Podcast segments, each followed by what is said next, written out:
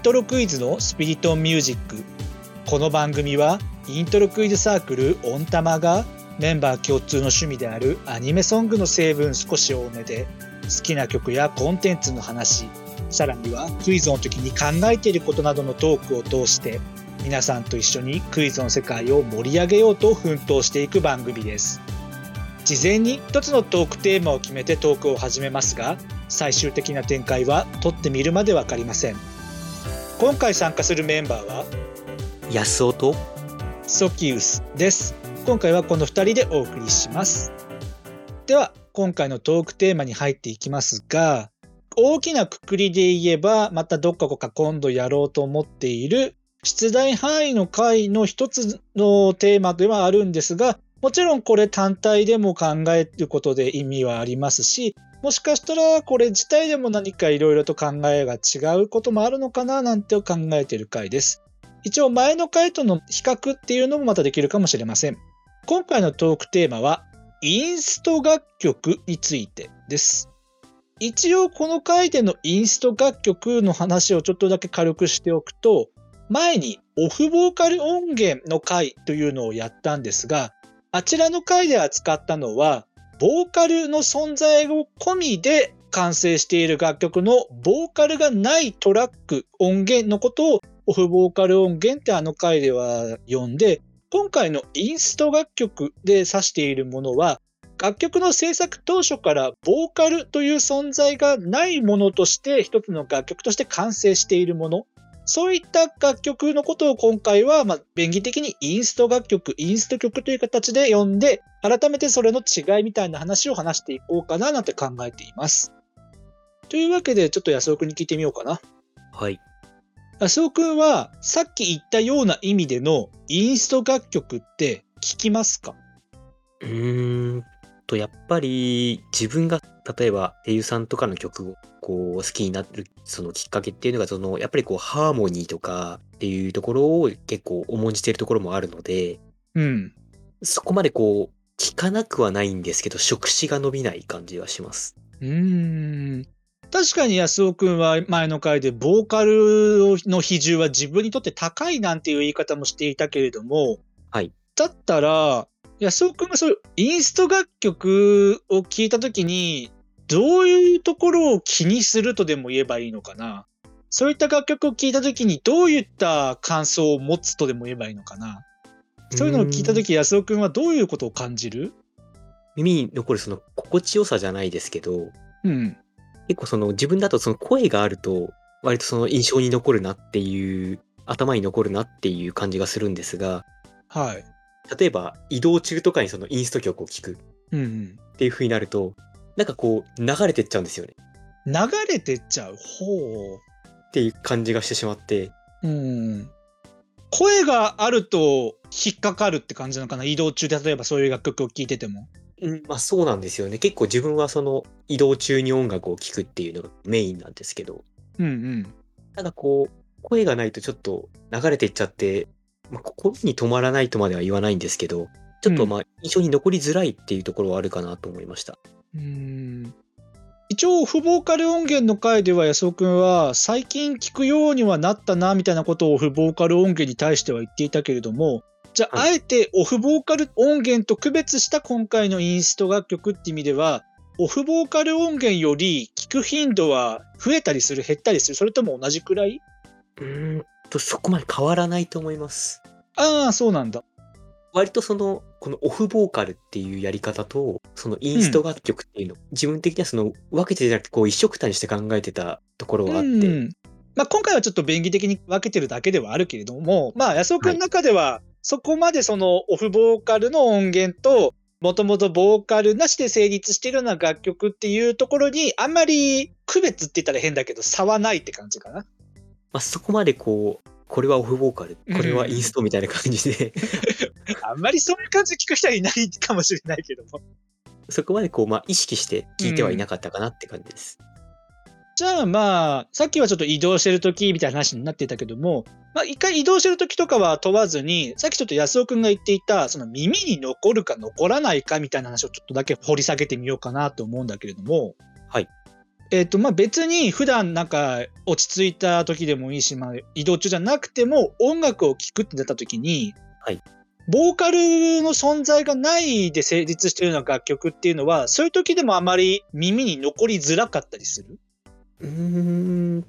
まあ、ただ、ボーカルがあるとなお良いみたいな感じですかね。ああ、なお良いか。なるほど。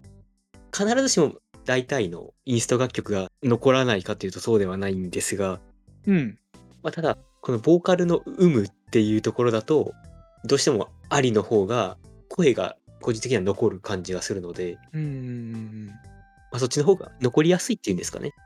それは何だろう？楽曲の展開とかのも関係あんのかな？一番 A メロあって B メロあってサビに来て歌が盛り上がっていくみたいなのとは関係あんのかな？安尾君あーでもそれはあるかもですね。うん曲の盛り上がりっていうんですか？うん盛り上がるところどこだ？みたいな感じ。ああ盛り上がるとこどこだか、なっちゃうこともたまにあるかなっていうところです。じゃあ以前安尾君がダンスミュージック的な要素のある楽曲、まあ、スパークルの話とかでそういうキーワードが出てきたけれども、はい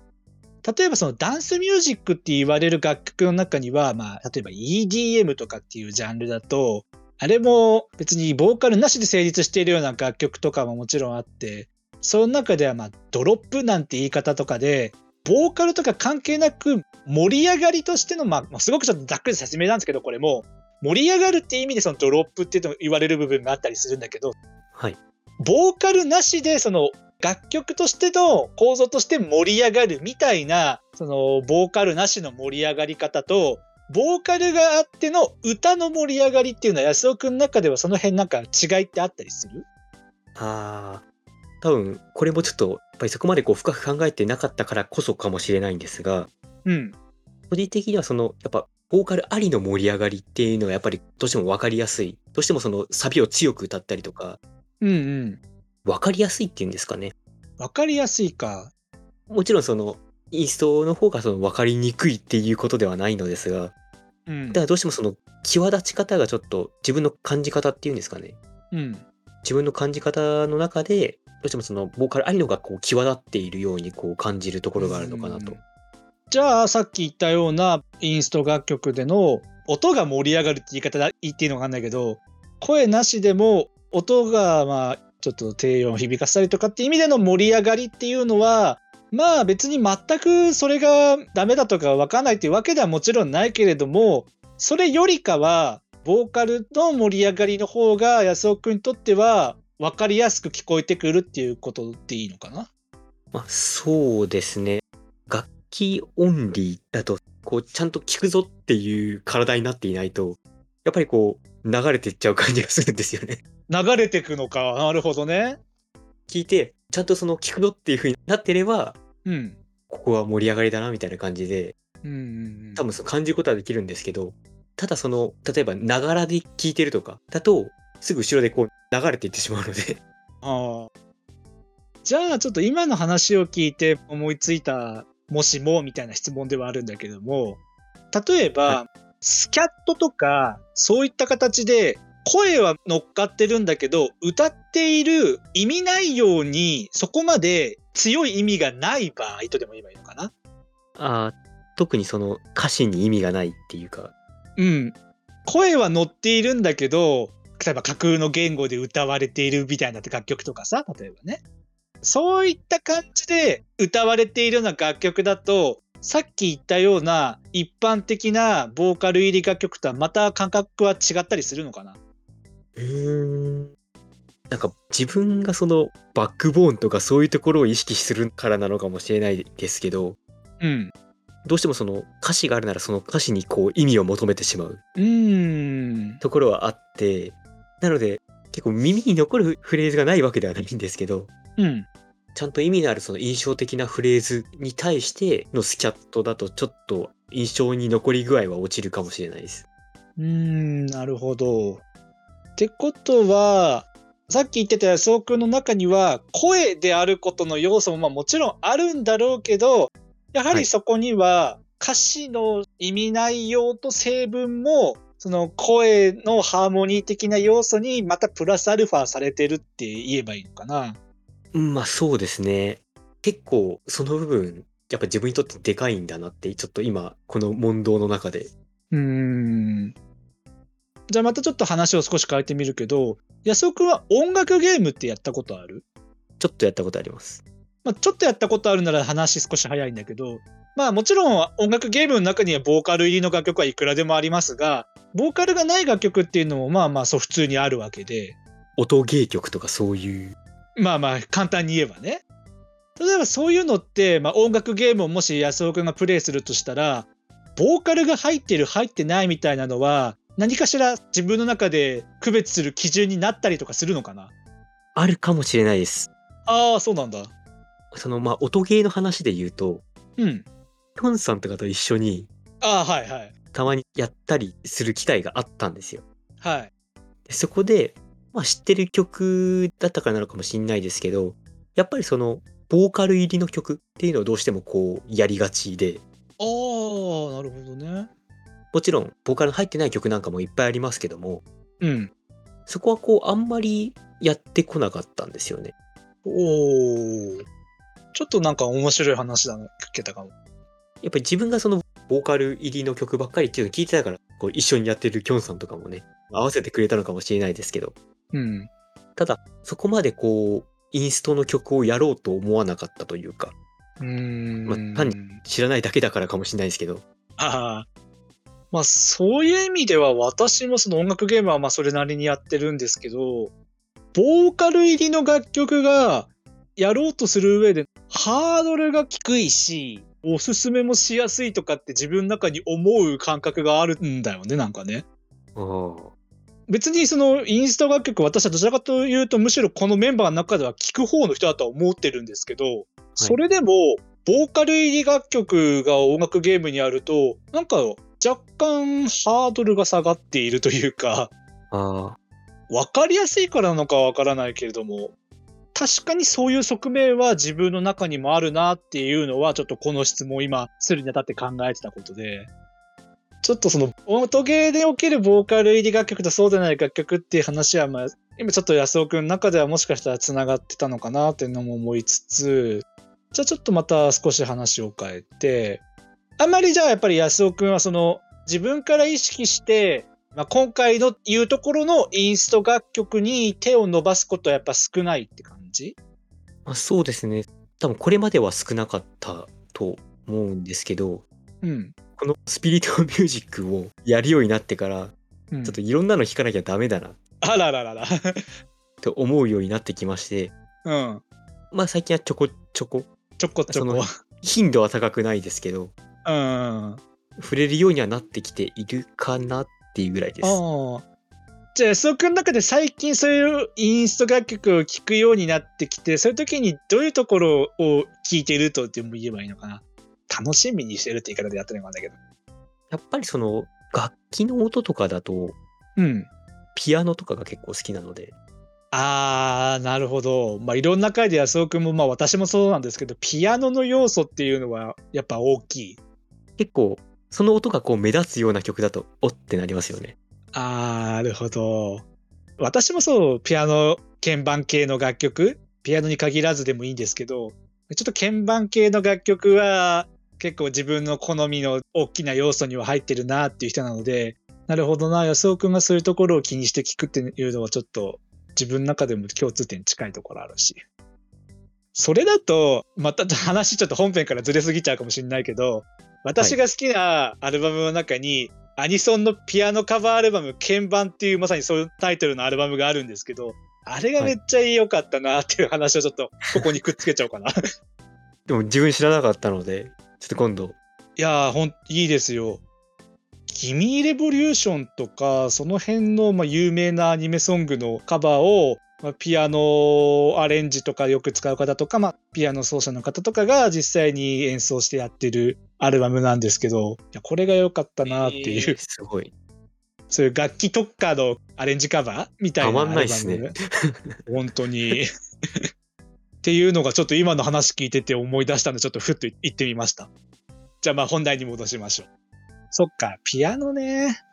他のなんか楽器とかで意識してなんかここ、あ、これいいななんて思ったりするとこってあったりする？うーん。音楽的な素養そんなにないっていうのがあって、どうしてもこの、ね、もうピアノってもう、小学校の音楽の授業とかでも触れるじゃないですか。ああ、まあそうだよね。こうまあ、馴染み深いっていうのもあって。うん。なので、その、ギターとか、ベースとかうん。っていうところだと、未だにあまりこう、良し悪しが分かってなかったりするので、まあちょっとその良し悪しが何を意味するかにもよるけど、私もそんな良し悪しだかって言われちゃうと、なかなか厳しいところはあるけれども。あ、でも私もちょっと思い出したことがあって、はいはい。ストリングスですかね。ああ、ストリングス、ゲーム。まあバイオリンだとかいろいろあるけれども。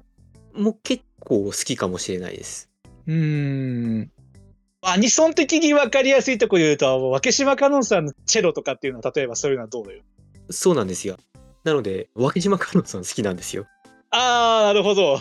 私も好きです、分島香音さんの楽曲。いろいろ提供とかもされてますし。なので今ちょっとそれをストリングスあったなっていうのをちょっと今思い出したので行ってみたんですけど。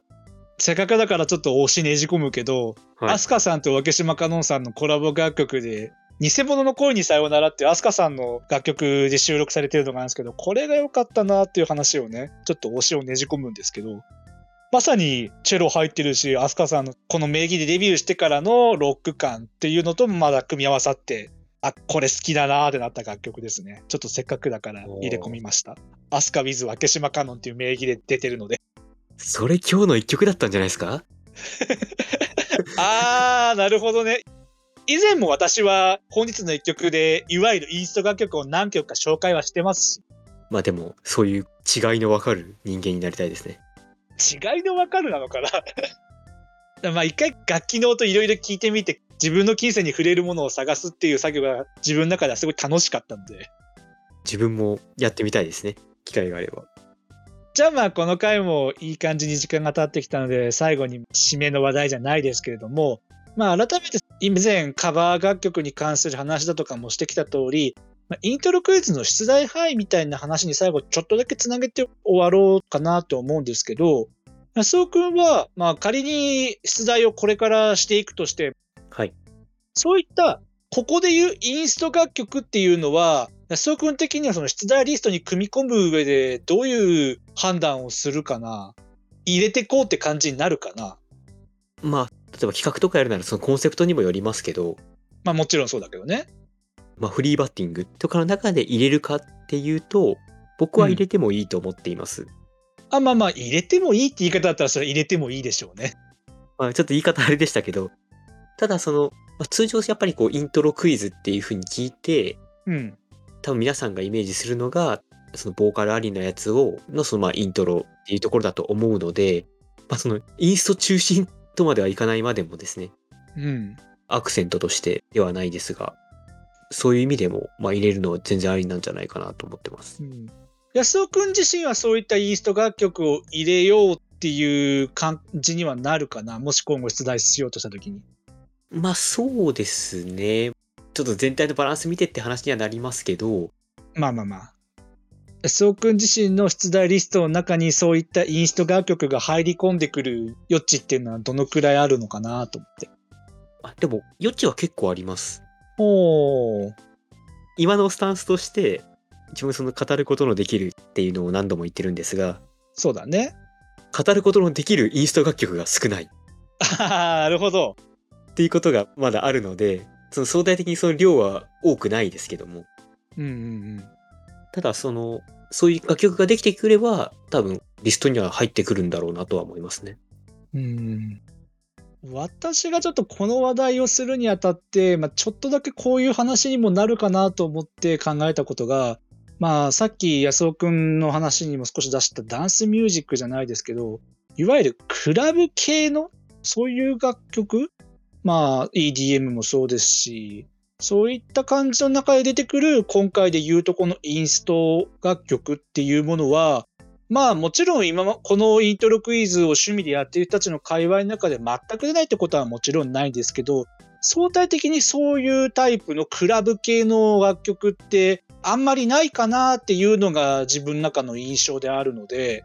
もしかしたらそういった楽曲もなんかクラブよく行ってるような人が好きな楽曲、クラブのアンセム的な、そういったものもちょっとなんかリストにあったら、そういう人たちが反応してくれるのかな。まあ、今いる人の中ではもしかしてそれ以外でも、これから来る人たちの中でもって言ってもいいですけど、なんかそういったことはちょっと考えたりはするかな。幅が広がりそうですよね。うん。もう私も全然そのクラブミュージックに詳しいわけでは全くないんですけど、最近ちょっといろいろとアニメの楽曲主体でかかるようなクラブイベントとかでかかるようなクラブミュージックみたいなのをちょこちょこ聞き出しているので、ちょっとその辺とかも話につながるかななんてのはちょっと思ったりしました。イントロクイズのその界隈でもあまりこう出題されてきているイメージのないジャンルですし、すごい新鮮に思いましたよね。うん。というわけで今回は、まあ、でかいくくりとしてはイントロクイズの出題範囲みたいなくくりの中ではあるんですが、まあそれにとどまらず、インスト楽曲と今回仮に分けたものの中でのそういった楽曲を普段聴いているかだという話から、ボーカルありの音源との感覚の違いみたいなこともちょっと話せたんじゃないかなと思います。ちょっと他のメンバーの話もどっかで聞いてみたいので、また別の回でそういった話題もちょっと組み込みながらこの話はしていくんじゃないかななんて思っています。では、いつものコーナーに参りたいと思います。この番組では毎回最後に1分以内で今紹介したい曲を持ち回りで語ってもらっています。今日は安尾くんお願いします。お願いします。じゃあ始めちゃっていいですか？大丈夫です。じゃあ行きます。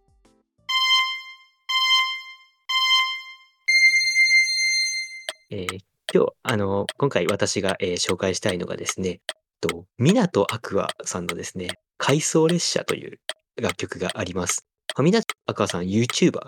VTuber なんですけれども、えっと、こちらその、ちょうどですね、その彼女の3周年を記念したですね、あの楽曲、まあ夏に出た楽曲ですごい夏らしい爽やかな、あのー、楽曲なんですけれども、まあ、ちょっと、あの、配信されるところ、あのー、時期考えるとちょっとちょっと季節外れかもしれないんですけれども、やっぱりこの、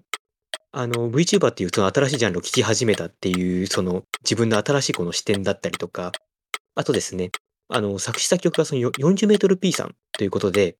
その、いわゆるそのボカロ界隈にもこうつながるですね、ちょっと新しい境地と開けた曲ということで、とても、あの、夏らしいですね、爽やかなあの楽曲になってるんで、皆さん、ぜひ聴いてみてください。よろしくお願いします。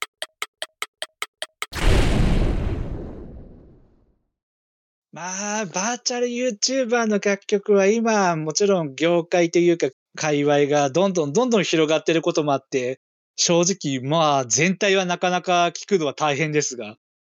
ようやくこう、触れ始められたというか。うん。これもおすすめされたんですけども。ほうほう。聞いてみたら刺さったっていう。夏な感じか。夏なんですよね。多分これ冬ですよね。なんなら1年で一番寒い時期の配信ではないだろうかと思われますが。逆にこう、上げる？逆のもの聞いて熱量を上げていく感じにして使ってみる？エメの花の歌みたいな感じで使っていただければと思います。というわけで今回は安尾くんがハマったちょっと時期的には違いますが、この時期に聴いてみるのも面白いかもしれないバーチャル YouTuber のオリジナル楽曲を紹介していただきました。ではエンディングです。この番組は水曜日と土曜日の夜7時の週2回プラスアルファで新しいエピソードを YouTube、Spotify、Apple Podcast、Google Podcast で配信しています。概要欄にはその回で話題に上がった曲の中で Spotify で解禁しているものをまとめたリストへのリンクを貼っています。そして各種ポッドキャスト媒体ではその回に関する簡単な振り返りや参考にした資料などを掲載しています。また YouTube や Twitter でのハッシュタグスピリトンミュージックなどで皆様のコメントをお待ちしています。最後にもしこの番組が面白いなと思ってくださいましたら YouTube のチャンネル登録や高評価ボタン Twitter のフォローサブスクリプション登録などしていただけると幸いです。それではまた次回お会いしましょう。